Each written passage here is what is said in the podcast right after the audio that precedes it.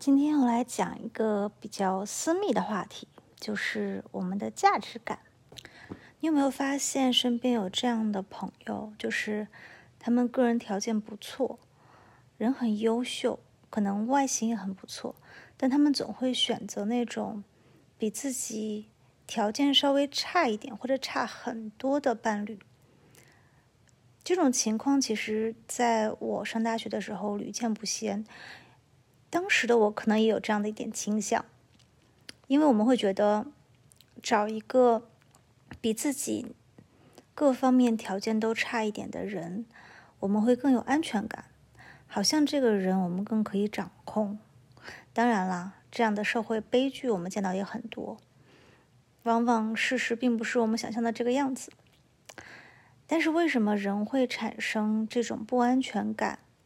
跟对自己价值感的一种怀疑，一种 insecurity 呢？今天我们来聊一下这个问题。其实说实话，聊这个话题，我更想是作为自己的一种反省。因为就我来说，我自己真正的人生自我价值感的羽翼丰满，真正认可自己的价值。是在我灵性觉醒之后，在那之前，我觉得自己的价值来自于外貌，来自于学业，来自于工作，来自于收入，来自于各种各样的外在的东西，各种各样我所达成的成就，仿佛好像我达不成这样的成就，我就没有价值一样。在疫情刚来的时候，我的声音受到了很大的影响，当时我会很担心的。天天问我老公说：“哎，如果我没有收入，你觉得会怎么样？”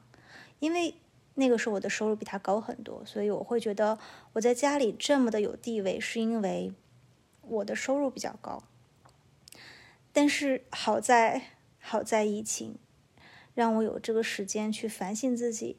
宇宙给了我很多的机会，让我可以去学习、了解自己、认可自己、爱自己。当我真正灵性觉醒之后，我发现不是这样的。我的价值就在于我本身，它不在于我创造了多少的财富，不在于我多么的貌美如花，而在于我自己对自己的认可。你觉得自己值多少钱？你觉得自己值得多少的爱？你觉得自己？值得这个宇宙给你多少？所以最后到最后，其实我们的落脚点又变成了一个自我的问答，就是我有多么爱自己呢？我们是为了找一个人，为了让他给我们提供爱，还是我们为了找一个人可以分享我们的爱？我们的爱是稀缺到连给自己都给不满了，所以需要别人来给我们，还是说我们的爱已经丰盛到给自己之后还有很多能够多出来，所以我们需要分给其他人，分给朋友，分给爱人，分给家人。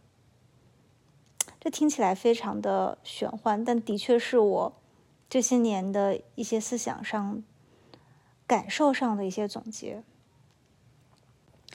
一个缺失爱的状态，吸引到的只有匮乏跟缺失；一个充满爱的状态，吸引到的就是各种丰盛跟爱。这不就是马太效应吗？你有的就给你更多，你没有的就把剩下的一点拿走。其实，在每个人的情感状态上，不也是这样吗？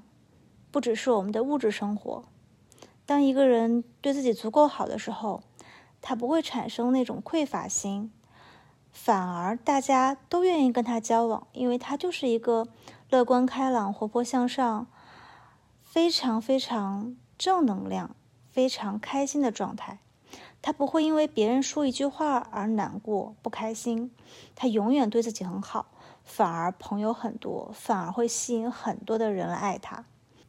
但相反，一个人不管他的外形多么的青春靓丽、帅气、优秀，如果他的内在本质是一种匮乏的、不自信的、没有安全感的，那种令人窒息的、天天需要别人向他证明爱的状态，那么不管是谁跟这个样的人在一起，时间久了之后，没有人会受得了的，因为外形、外在的所有一切。它都会有边境效应，都会随着时间新鲜感慢慢递减。